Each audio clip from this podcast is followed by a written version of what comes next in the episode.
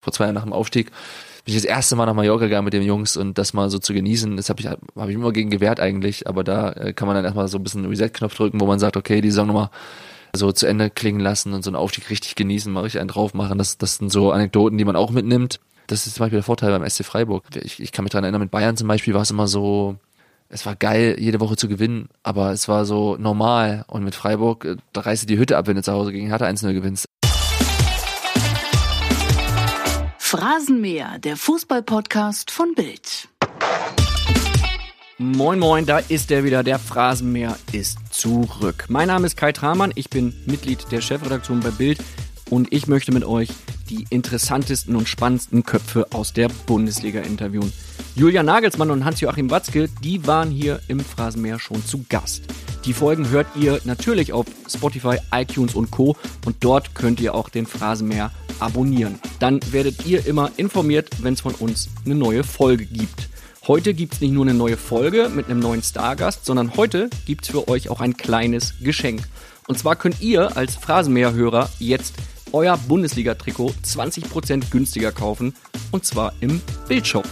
Der Bildshop, das ist der Online-Shop von Bild.de. Dort bekommt ihr alle Bundesliga-Trikots und mit dem Gutscheincode Phrasenmäher gibt es diese jetzt satte 20% günstiger. Einfach mal reinklicken auf bildshop.de, Wunschtrikot auswählen und dann vorm Bezahlen den Gutscheincode Phrasenmäher eingeben. Alle Infos dazu findet ihr natürlich hier in den Show Notes. Unser heutiger Stargast, der trägt eigentlich gleich zwei Trikots. Einmal das der Nationalmannschaft und einmal das vom SC Freiburg. Herzlich willkommen, Nils Petersen. Hallo. Nils, schön, dass du da bist. Du weißt, wie es im Phrasenmäher so üblich ist, stellt der Gast sich natürlich nochmal selbst vor. Was ihr über mich wissen solltet. Ja, mein Name ist Nils Petersen, wie gerade erwähnt, 29 Jahre alt, Berufssportler beim SC Freiburg und ja, sitze jetzt hier in München und freue mich auf die nächsten Minuten, Stunden. Ich habe keine Ahnung, wie lange es dauert, aber bin sehr gespannt. Ja, geh mal eher von äh, Stunden oder Tagen aus. Schön, dass du da bist. Du hast es eben schon angesprochen. Wir sitzen in München in der Bildredaktion in einem Raum. Man äh, muss ihn kurz beschreiben. Es sind Hirschgeweihe an der Wand, ein großes, äh, sperriges Sofa, schöner Sessel. Kommt da wieder so ein bisschen dieses FC Bayern-Gefühl hoch, was du mal hattest? Da ist gemütlicher. Also äh, ich will es jetzt hier nicht schlecht reden und äh, schlechter machen, als es ist, aber beim FC Bayern ist schon an der Sebener Straße schon ein bisschen gemütlicher, muss ich sagen. Echt? Kann, ja. ich, mir, kann ich mir gar nicht vorstellen. Luxuriöser ja. auch, oder? Ja, so Kabelsalat und hier Hirsche an der Wand und so ist jetzt nicht so mein Fall, aber äh, da war es dann schon ein bisschen besser ausgestattet. Aber ich will es, wie gesagt, nicht schlecht reden. Also es ist jedem seins. Das Gute an dem Phrasenmäher ist ja, dass hier nichts geschnitten wird und wir somit auch deine Aussagen, äh, dein kleiner Diss gegenüber dem Raum hier dann natürlich für alle zu hören sein wird. Es wird nichts geschnitten, es wird nichts autorisiert. Die Spielregeln sind bekannt, auch akzeptiert von dir so? Ja, also ich komme nicht gegen an wahrscheinlich, weil die anderen zwei, die es vorher gemacht haben, mussten ja da auch durch. Absolut, da muss die ganze Bundesliga jetzt einmal durch. es gibt eine Hupe, die kannst du zweimal nutzen pro Folge.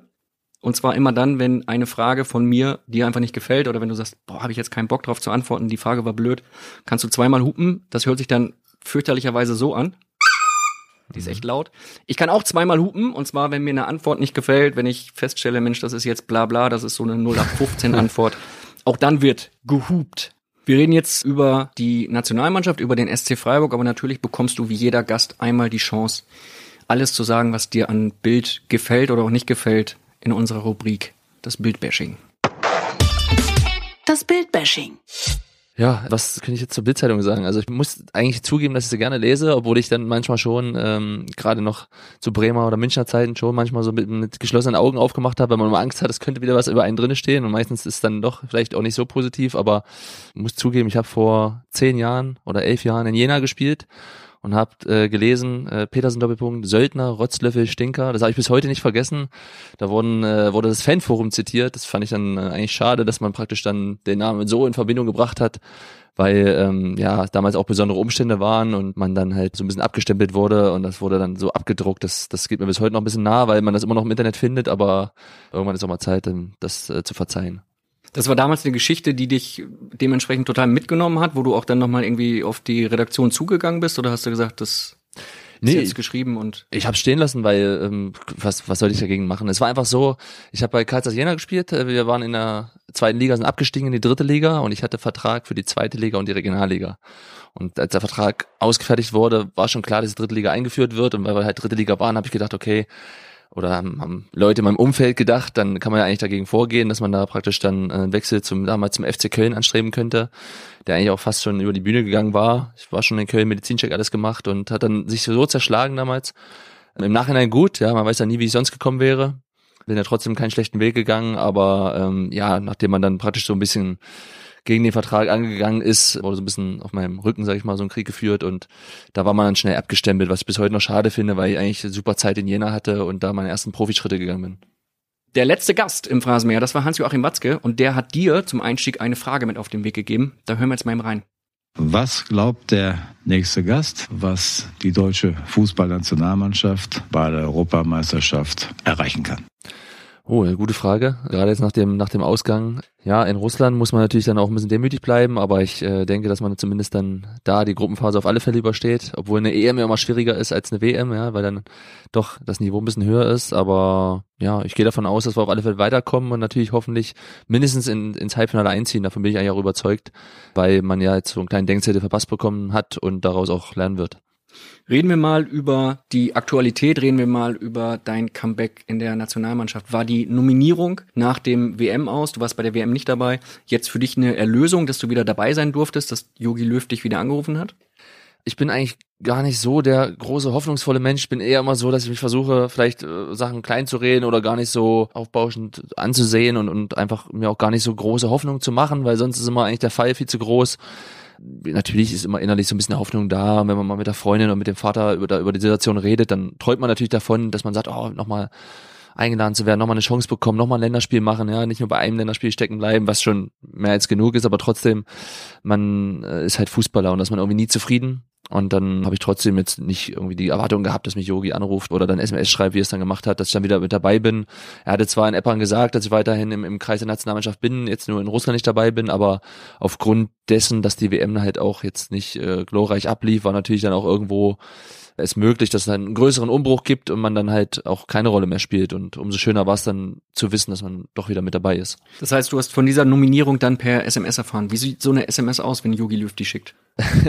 ja, gut, also er hat einfach äh, ganz normal geschrieben, dass ich halt, wie in Eppa besprochen, mit dabei bin. Rechne ich ihm auch hoch an, weil, wie gesagt, ich ja gesagt habe, dass nach dieser WM es halt auch möglich war, dass es einen größeren Umbruch gibt und dass man da vielleicht auch mal rausfällt aus dem Raster und ähm, umso mehr habe ich mich gefreut, dass es dann doch so selbstverständlich klang, dass man da einfach wieder mit dabei ist.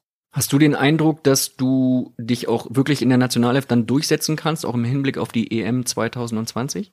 Ich habe im Fußball schon so viel äh, gesehen, dass ich sage, natürlich, ich verstehe den einen oder anderen, der sagt, oh, der spielt bei Freiburg oder hat erst ein Länderspiel und 2020 ist er 31 und da gibt's ja auch einen Manager in der Bundesliga, wo ich auch schon die eine oder andere Aussage gelesen habe, die dann versuchen, ihre Spieler zu pushen. Das, das kommt alles, gehört alles dazu in diesem Geschäft, in diesem Business dass natürlich dann jeder sich dazu äußern kann. Aber ich persönlich, wie gesagt, weiß ja, was ich kann, was ich, wie ich der Mannschaft helfen kann. Wir sind in Deutschland nicht so gesegnet mit, mit vielen Stürmern. Ja, wir haben gute Stürmer, aber jetzt hat er mich dafür ausgewählt, dass ich da Teil dieser 23-köpfigen Gruppe hier bin. Und Weltmeistertrainer wird schon so viel Ahnung haben, äh, um zu wissen, welche Spieler dafür in Frage kommen. Deswegen ist für mich eine, eine Riesenehre, eine Riesengeschichte, hier dabei zu sein. Und dann gehören Kleinigkeiten dazu, um dann natürlich dann auch weiterhin Bestandteil zu bleiben. Du musst halt auch mal treffen, du musst halt auch gut trainieren, du musst dich zeigen, beweisen. Das, das gehört, gehört einfach dazu. Das glaube ich, in jedem Job so. Und dann hast du auch die Chance, weiterhin dabei zu sein. Aber es sind am Ende Kleinigkeiten. Das habe ich bei Bayern damals gesehen. Als ich dann dort ein Jahr war, da waren ein paar Spiele dabei, da hätte man ein bisschen mehr Glück haben können und hätte es einen anderen Weg geben können. Aber wie gesagt, das, das sind Nuancen, die am Ende entscheiden. Ja. Sprechen wir mal einmal über die äh, WM, über das WM aus. Da haben wir eine kleine Rubrik. Der Blick hinter die Kulissen. Wie brutal war das für dich? Erzähl mal, wie das abgelaufen ist. Nimm uns mal mit auf diese Reise. Gewähr uns mal den Blick hinter die Kulissen. Nach Eppern. Ja. Gut, dass ich erstmal sowieso im 27-köpfigen Kader war, war natürlich eine Riesengeschichte. Dass natürlich dann so ein Hauen und Stechen um die, um die Plätze war. Das ist eine 23 aus 27, kann man sich ausrechnen. Ich, ich bin ja Realist, wusste damals sind fünf, sechs Namen, die da wahrscheinlich in Frage kommen, wo halt vier raus müssen. Und dann ähm, bin ich angereist mit dem Zug nach Frankfurt, habe dann erstmal den riesen Koffer an Delegation gesehen und kennengelernt. Äh, konnte man sich gar nicht alle Namen merken, ist mir auch total unangenehm und wahrscheinlich auch manchen dreimal die Hand gegeben. Aber ja, sollte dann so sein. Dann sind wir nach, nach Eppern gereist und dann war der Druck schon da natürlich immer jeden Tag auch sich beweisen zu müssen, dann auch im Kreise der Besten. Ja, ist ja nichts gegen Freiburg oder Bremen, aber in den letzten Jahren hat man ja nicht auf, auf dem Niveau trainiert, wo natürlich dann auch irgendwo die Besten von Deutschland dann auch äh, zusammenkommen und dann auch ähm, ja, Vollgas auf den Platz gegeben wird, weil natürlich jeder diesen Platz natürlich ergattern wollte für Russland. Und ich natürlich dann auch dankbar und demütig, aber natürlich wollte ich dann unbedingt mit dabei sein. Ja, da hat man ja auch irgendwo tagtäglich für gekämpft und gearbeitet. Es hat sich ganz schön hingezogen, diese Zeit, weil man die ganze Zeit auch wirklich kein Gefühl bekommen hat, spielt man eine Rolle für Russland oder ist man schon raus oder was hat der Trainer für Gedanken? Dann kam das Länderspiel gegen Österreich, wo es ja auch ein Auf und Ab war mit äh, zweimal Hagelschauer, wird Spiel angepfiffen, wird es irgendwann mal nachgeholt, wo schon längst der 23-köpfige Kader bekannt gegeben wird da war schon immer eine, innere Unruhe natürlich äh, vorhanden und dann bin ich, das war ein Montag, glaube ich, bin ich dann halt zum Frühstück gegangen, wusste, es ist der Tag der Entscheidung, habe wahrscheinlich gefühlt zwei Stunden gefrühstückt in der Hoffnung, irgendwann mal Jogi Löw zu sehen und mal vielleicht dann doch schon mal eine Info zu bekommen, weil man ja doch auch irgendwie mal sofort wissen wollte, wie es weitergeht. Ja, man hat ja auch schon tausend Nachrichten auf dem Handy und selber jetzt schon irgendwie so ein bisschen äh, wollte man einfach mal wissen, wo es lang geht. Und dann äh, habe ich dann irgendwann bin ich ihm über den Weg gelaufen und dann hat er mich ins Trainerzimmer geholt mit Andi Köpke, Markus Sorg und Thomas Schneider und äh, es war mir klar, dass er mich reinholt. Also es war jetzt nicht so, dass ich dann wusste, okay, ich bin raus. Aber ähm, mir war ja klar, dass er mir jetzt sagt, okay, ich bin dabei oder nicht dabei, weil ich ein Wackelkandidat war von Anfang an. Und dann hat er mir gesagt, dass ich es ja leider nicht geschafft habe in den Kader. War natürlich dann schon brutal in dem Moment so, dieses, vorher war es immer so, ja, es könnte passieren und hast es so im Kopf so ein bisschen einfacher vorgestellt, als gedacht, dann ist es halt so, eh schon mehr als gedacht alles. Aber dann natürlich war trotzdem noch irgendwo eine Fallhöhe da und das tat dann schon weh. Und dann wurde es mir freigestellt, wie ich nach Hause komme. Und dann habe ich mich dafür entschieden, dass mich dann, äh, dass ich mich nach Hause fahren lasse. War dann auch falsche Entscheidung, dann sechs Stunden Bus fahren noch. Und der arme Fahrer, der mich hingefahren hat, muss dann nochmal sechs Stunden zurückfahren. Aber wir haben uns unterwegs mit einem netten Essen belohnt und dann ähm, ja, hat man das Beste draus gemacht. Das klingt nach McDonalds. so ähnlich, so ähnlich. Burger King. Gesund war es nicht. Ja.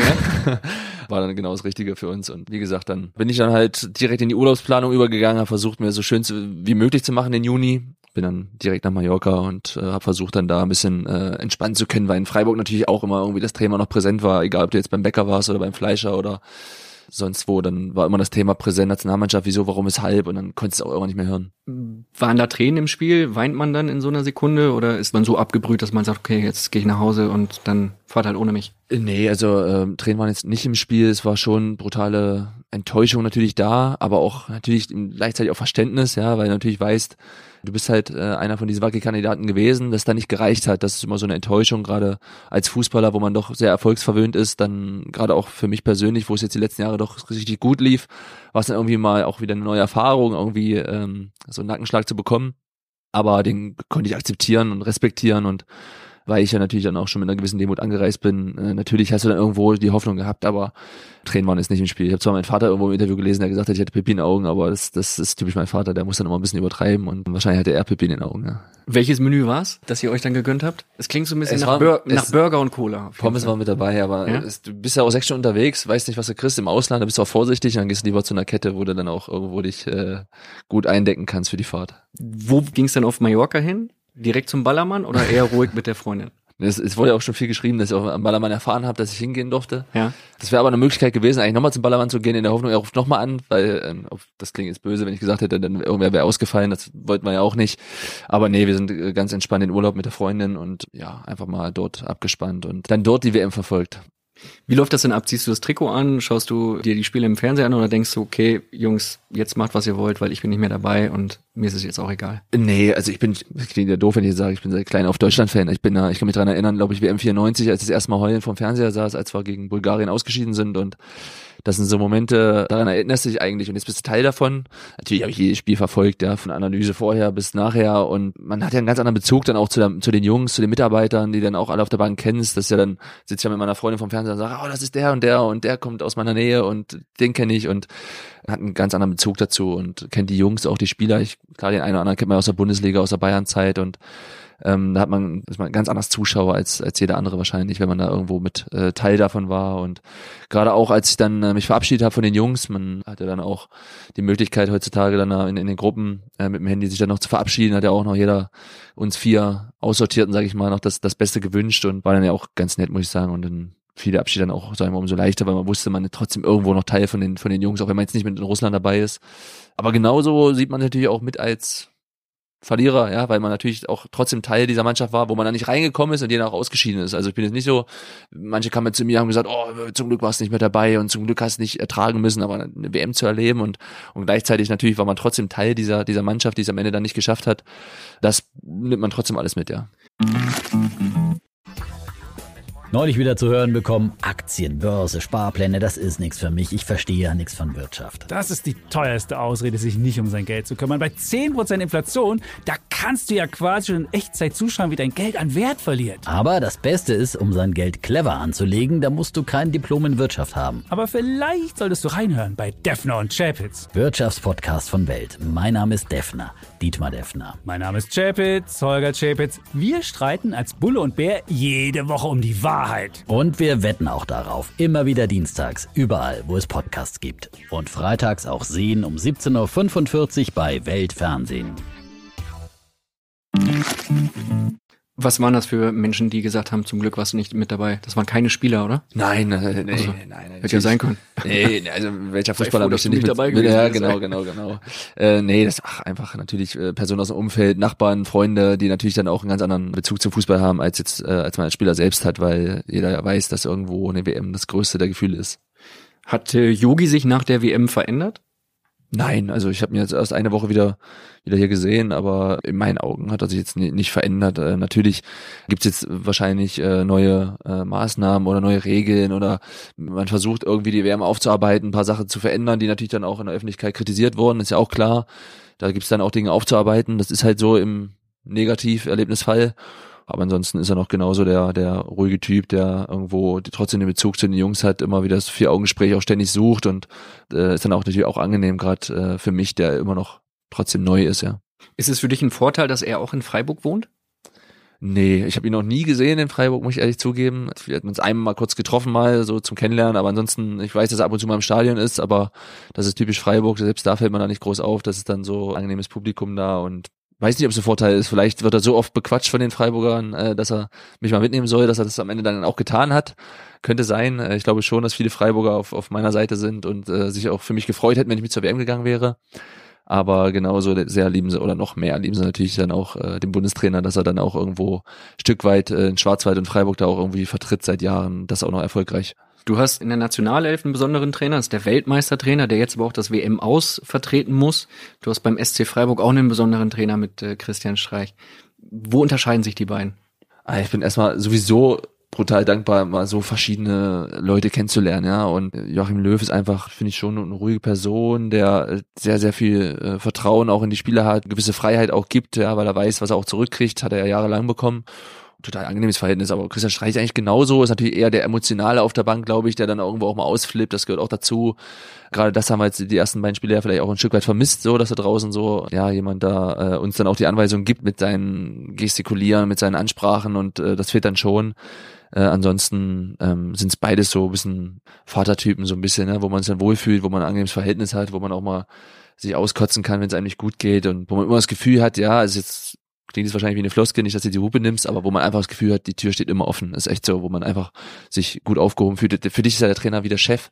Ja, und wenn du jetzt keinen guten Bezug zu deinem Chef hättest, dann lässt sich wahrscheinlich auch nicht gut arbeiten oder schreiben oder Podcasts machen. Und genauso ist dann für uns, ja, es lässt sich schon leichter trainieren, leichter spielen, wenn man irgendwo ein Stück weit Vertrauen spürt. Du hast schon Respekt vor der Hupe, ne? Ja, das ist das Problem. Ich würde sie auch mal benutzen, aber ich weiß nicht, wie viele Fragen noch kommen. Ja, da kommen einige, einige. Ja, ja. Ist das sowas, was du brauchst? Also du bist ja ein Typ, der schon so dieses Heimatgefühl irgendwo braucht, ne? Diese Geborgenheit, dieses Vertrauen auch.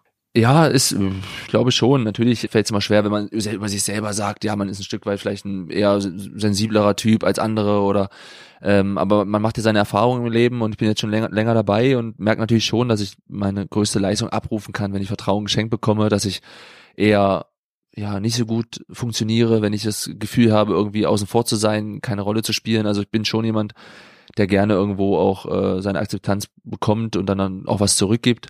Das habe ich eigentlich immer gespürt. Genauso hat es mir dann auch wehgetan in Bremen, ja, wo man eigentlich ähm, zweieinhalb Jahre gute, gute Leistung gebracht hat, fand ich.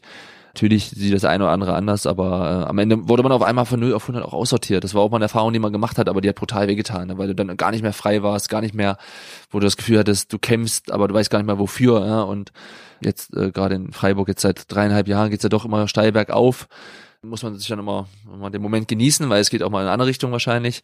Aber ähm, da spüre ich natürlich das totale Vertrauen, auch den Rückhalt von den Fans, von den Menschen und äh, das habe ich in Bremen auch gespürt gehabt. Aber wenn du natürlich dann nicht mehr das von den Offiziellen bekommst, dann geht ein Stück weit auch irgendwo deine, äh, wahrscheinlich deine Kreativität verloren und das war dann auch so der Fall, das hat man dann auch kennengelernt und ähm, ja, Heimat verbunden auch, ist so. Auf der anderen Seite bin ich wahrscheinlich von meiner Heimat aus schneller in London oder in äh, Istanbul als in Freiburg, weil ähm, die Anbindung ist eine Katastrophe. Aber das ist der einzige Nachteil wirklich am Standort Freiburg. Man muss einmal dazu sagen, deine Heimat ist Wernigerode. Wernigerode im Harz, Sachsen-Anhalt, zwischen Magdeburg und Braunschweig. Ich versuche es so oft zu erklären, aber der eine oder andere checkt es immer noch nicht, ja. Wunderschöne Ecke. Das heißt, nach Freiburg fährst du wie lange? Sechs Stunden, ja. Also äh, es gibt ja einen oder anderen Freund, der schon fünf gefahren ist, aber ich frage mich wie. Also es ist eigentlich nicht möglich, ja.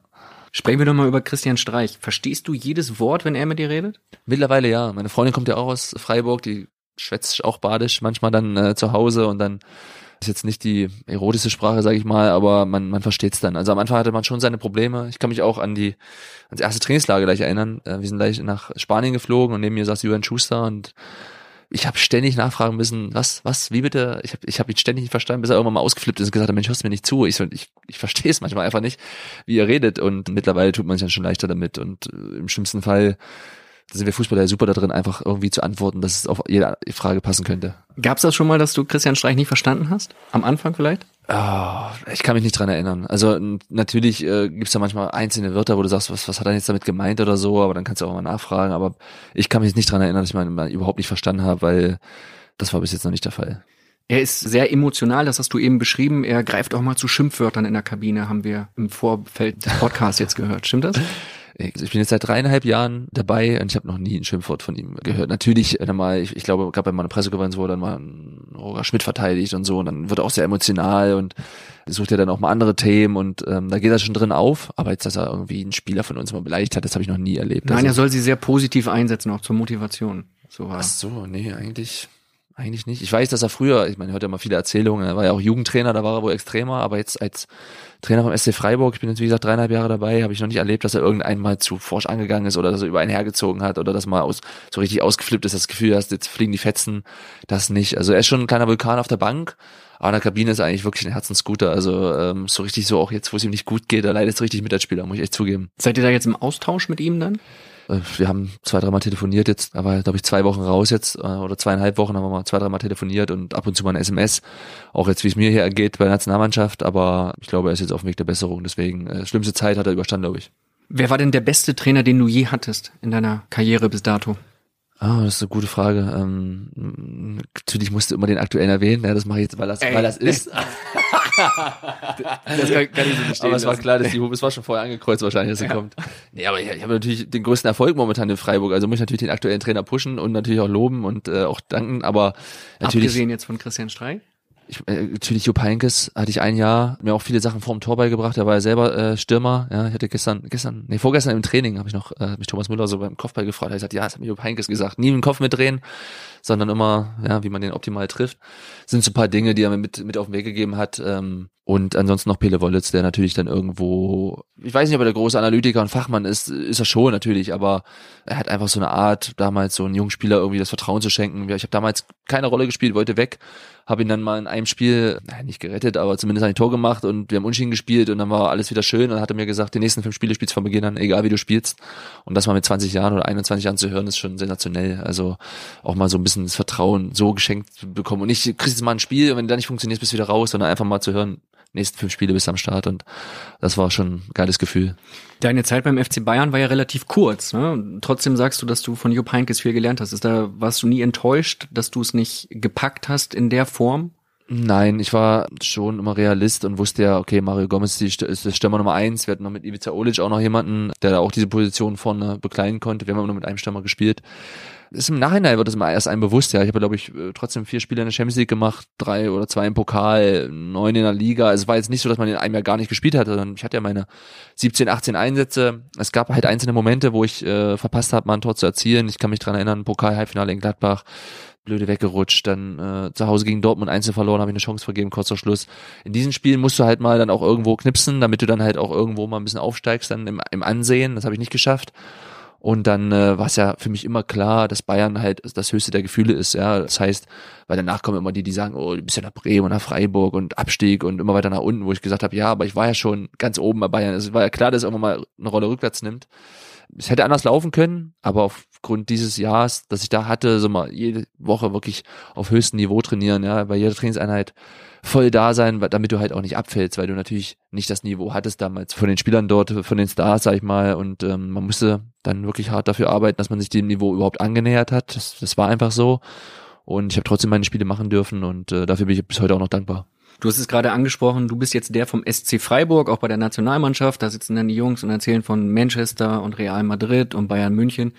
Ist es denn komisch? Fühlst du dich dann komisch? Bist du der aus Freiburg, der ja gegen den Abstieg spielt oder ist das ein völlig lockerer Umgang?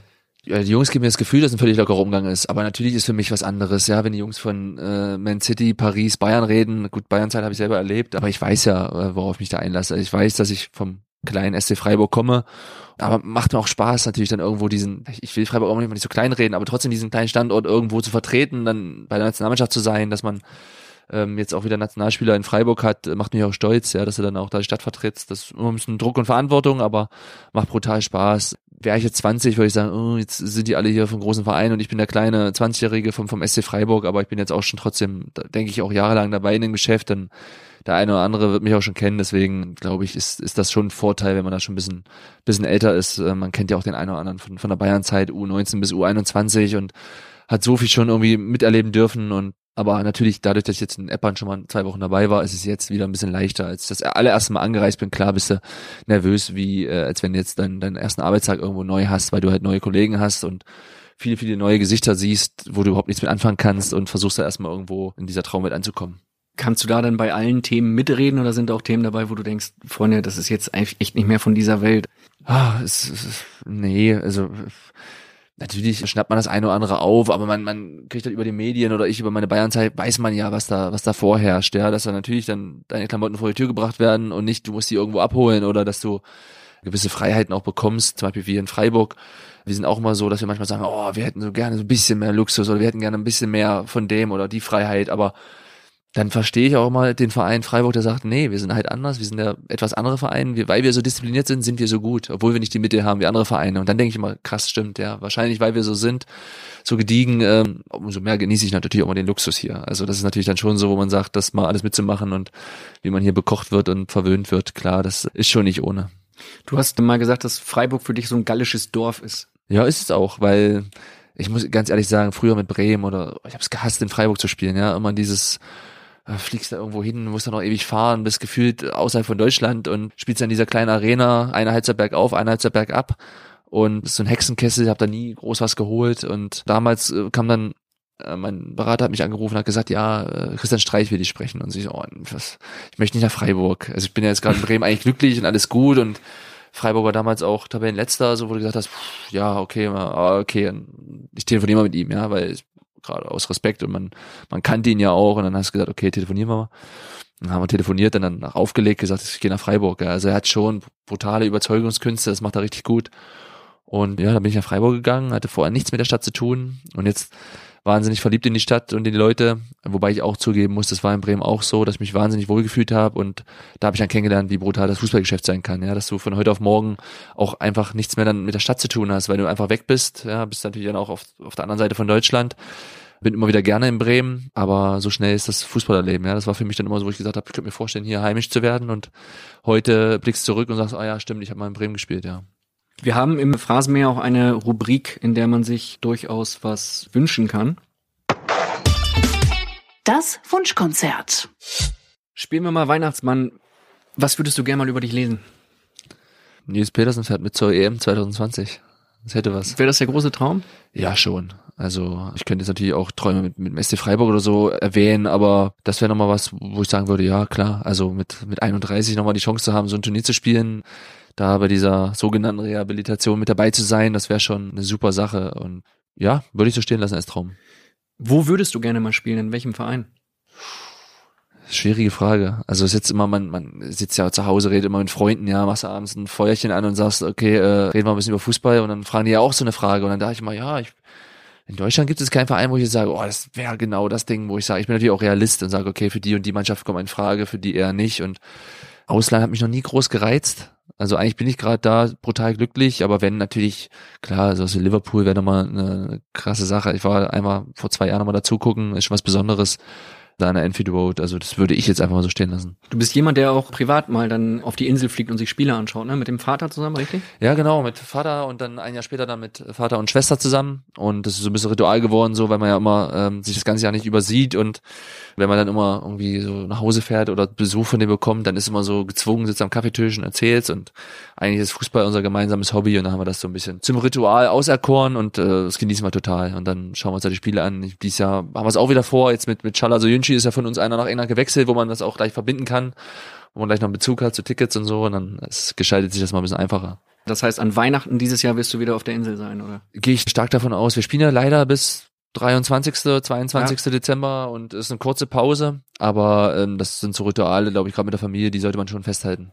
Das heißt, wenn Jürgen Klopp jetzt deinen Berater anrufen würde, dann würdest du auch sagen, okay, stell ihn direkt durch, äh, soll mich anrufen, bin ich gesprächsbereit ja schon Interessen halber würde ich mit ihm telefonieren, ja, wenn man ja auch äh, ihn kennt und schätzt und glaube zwar nicht, dass er anruft, aber äh, natürlich, das ist ja völlig normal, dass man da, wenn er auch Größen anrufen und äh, was von einem wollen, dass man dann erstmal aus Respekt sowieso, sag ich mal, den Hörer entgegennimmt und dann gleichzeitig natürlich dann auch ins Grübeln kommen würde, aber ich will jetzt auch keinen Freiburger Fan verunsichern. Also ich bin wahnsinnig glücklich in Freiburg, deswegen beschäftige ich mich gar nicht mit dem Thema, weil ich auch Realist bin und weiß, wie das Geschäft funktioniert. Du hast gerade deinen Vertrag verlängert dieses Jahr bis 2021.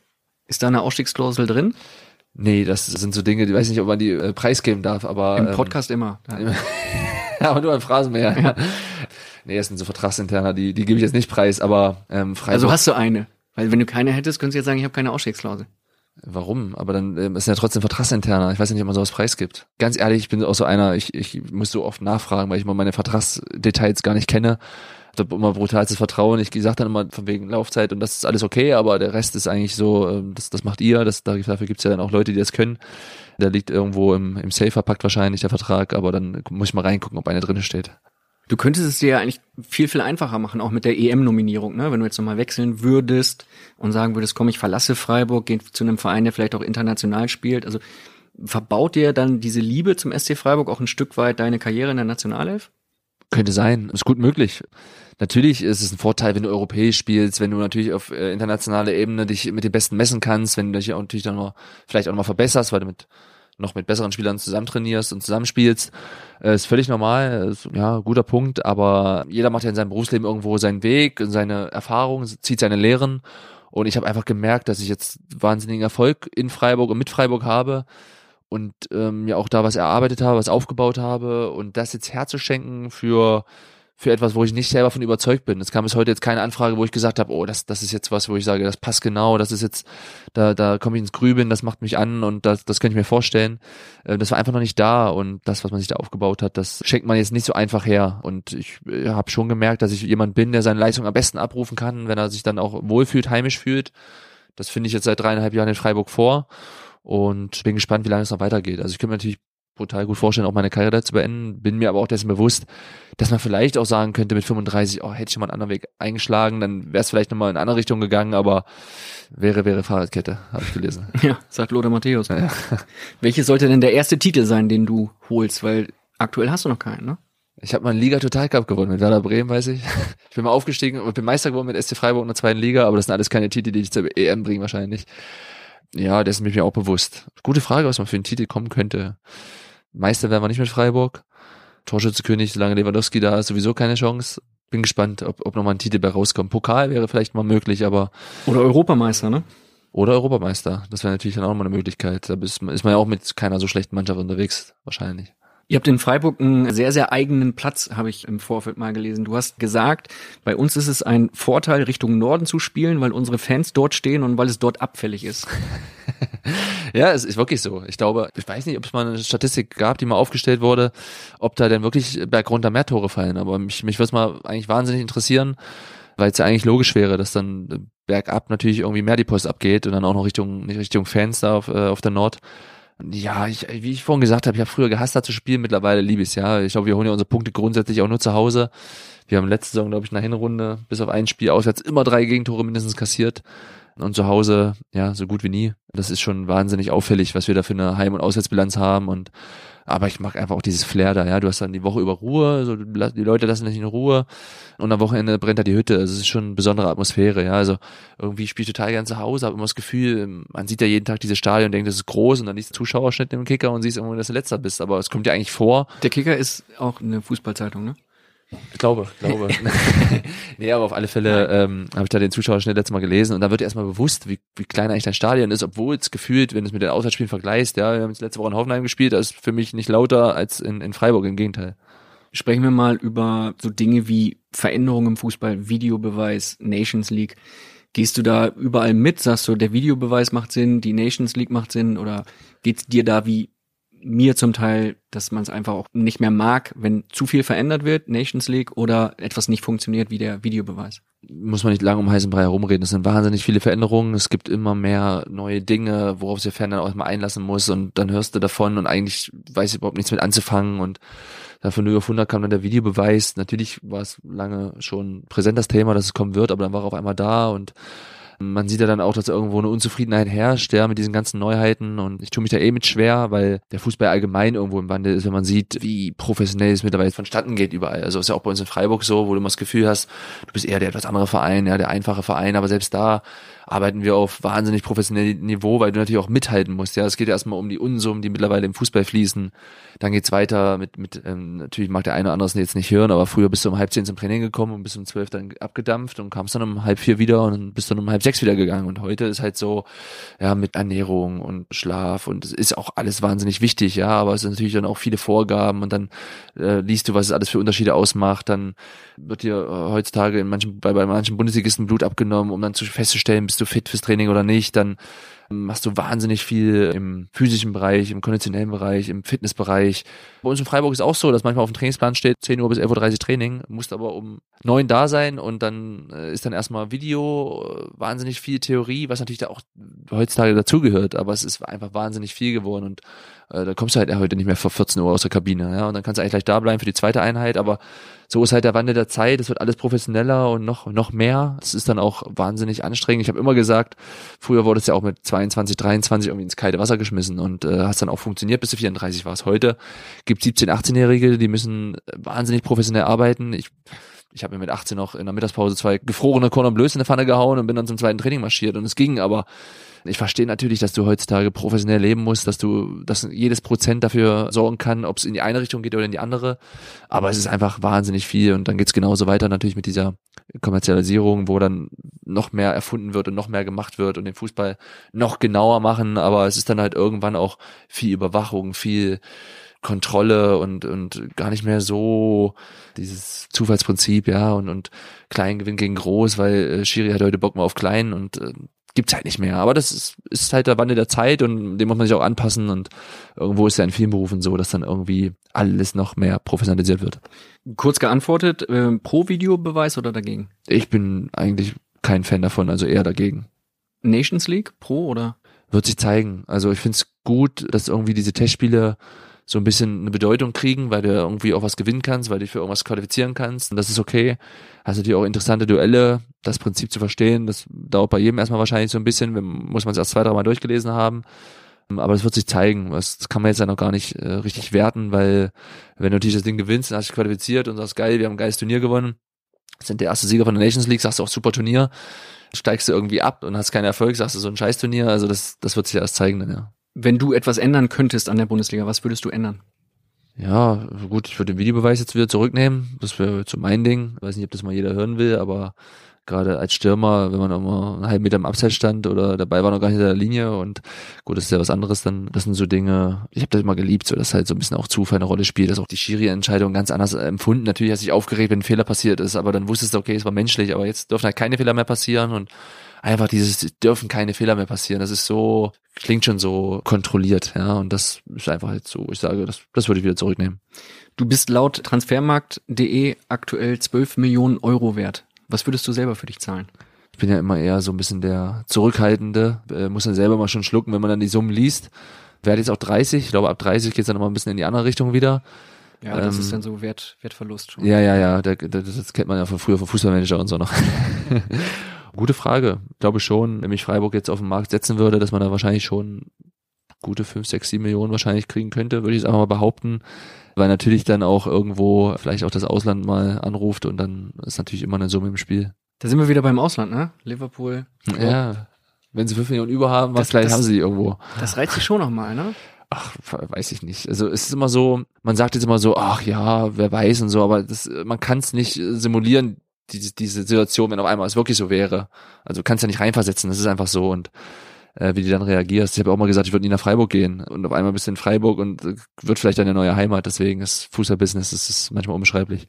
Ab wann würdest du deine Karriere als erfolgreich bezeichnen? Oder sagst du jetzt schon, hey, Nationalspieler, bei Bayern gespielt, Werder, Freiburg, alles cool? Ja, das Schlimme im Fußball ist immer, dass du nie zufrieden bist äh, oder nie zufrieden sein darfst, ja, weil was gestern war, interessiert keinen mehr und bist ja auch schnell vergessen nach dem Fußball. Und ich glaube schon, das ist das, das eine ist der Anreiz, irgendwie noch lange zu spielen, um noch lange in diesem Geschäft zu bleiben, um noch lange bekannt zu sein, diesen Ruhm auch zu genießen, irgendwie auch, dass die Leute deinen Namen schreien und du ein Tor schießt und weiterhin Bestandteil dieser Bundesliga bleibst. Auf der anderen Seite weiß ich natürlich, dieses Niveau kannst du halt nur noch ein paar Jahre halten, weil wenn man sieht, wie professionell alles wird, wir trainieren ja momentan ja auf FC Bayern Campus, ist ja äh, auch Wahnsinn, was da für eine Entwicklung vonstatten geht, wie die Jungs dann auch heutzutage gefördert werden. Also da braucht man sich keine Sorgen machen, glaube ich, dass da guter Nachwuchs kommt. Das wird dann das Problem dann, wenn man halt mal äh, Mitte 30 ist, dass dann halt die, die wahrscheinlich alle überrunden. Aber ich finde sie jetzt schon absolut erfolgreich meine Karriere, weil ich weiß äh, irgendwie, wo ich herkomme. Ich habe es mir immer, habe es immer nicht so leicht gehabt und war auch oft Joker und man war schon mal weg vom Fenster, auch in Bremen, muss ich auch zugeben, ja, wo man mal aussortiert wurde. Es war eine neue Erfahrung und dann bis zum Tabellenletzten gewechselt und saß erste Rückrundenspiel dann auch auf der Bank. Also es ja so, es hätte auch mal in die andere Richtung gehen können und auf einmal bist du jetzt hier im Nationalmannschaftskader. Also es war ein Auf und Ab. Und irgendwie hat man sich immer auch aus kleinen Tiefs herausgekämpft. Ähm, darauf bin ich am meisten stolz. Und ja, jetzt, ich bin immer so ein Statistikfan, ich weiß, 158 Bundesligaspiele, 110 Zweitligaspiele, schon mal äh, ein Länderspiel gemacht. Also das sind alles so Dinge irgendwie, die muss man sich immer vor Augen führen, weil das eine ist den Moment genießen, heute, wenn ich heute gute Leistung gebracht habe im Training oder Spiel. Das andere ist irgendwie das Schöne im Fußball, du hast immer eine Vita und auf die kannst du immer zurückgreifen, die ist immer da, die wird auch nicht weggehen.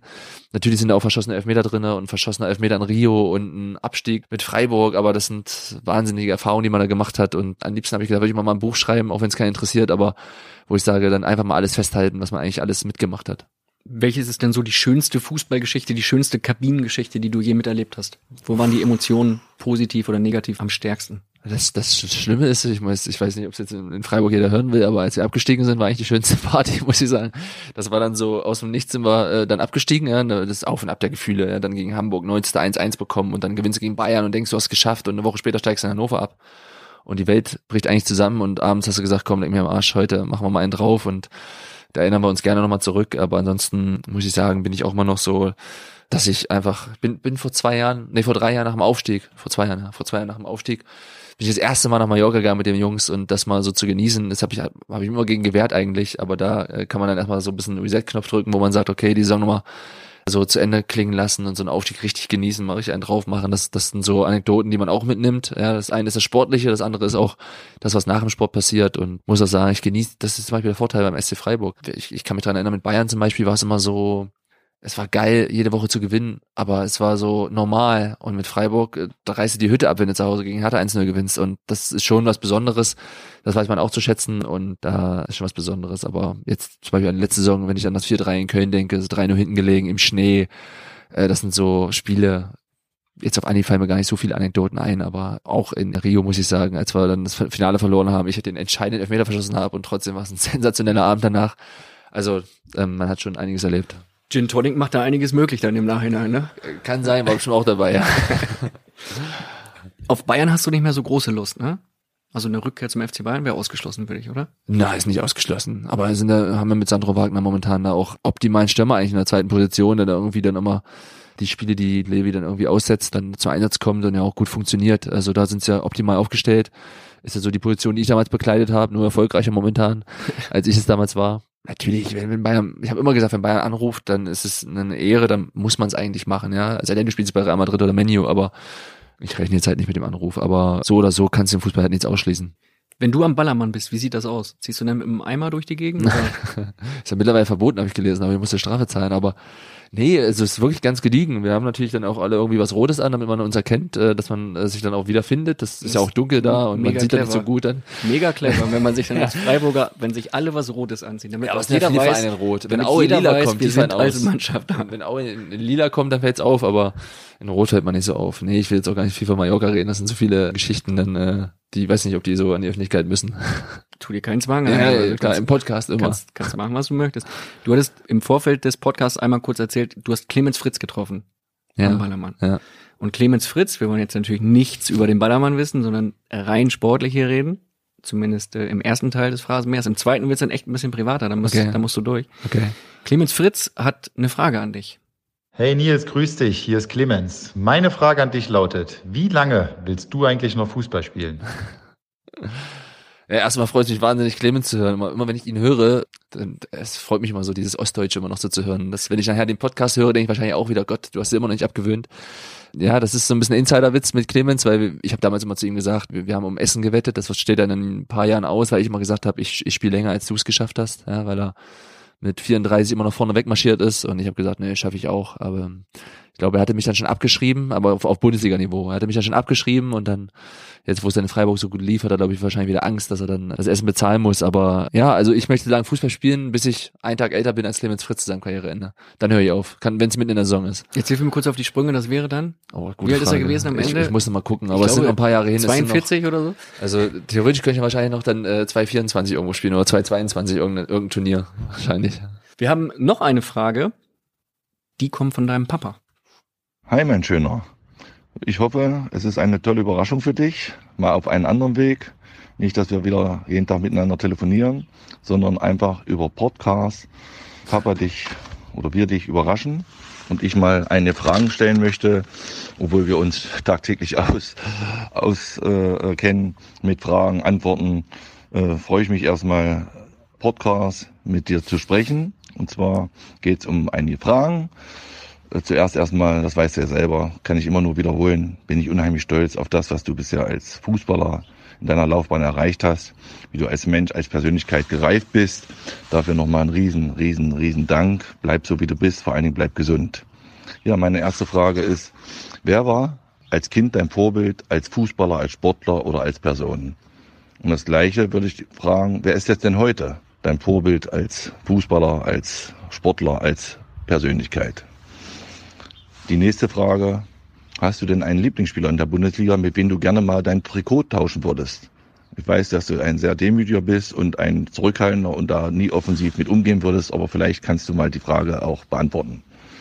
Und die letzte Frage wäre, wo siehst du dich in zehn Jahren?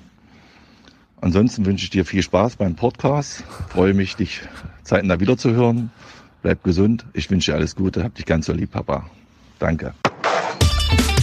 Und die Antwort auf diese schöne Frage, die liefert euch Nils Petersen nächste Woche im zweiten Teil des Phrasenmeers. Dann reden wir auch darüber, weshalb sein Vater ihn schöner nennt. Und wir geben einen kleinen Ausblick auf die Pläne von Nils Petersen. Was passiert nach der Karriere? Wie sieht sein Alltag aus? All das nächste Woche.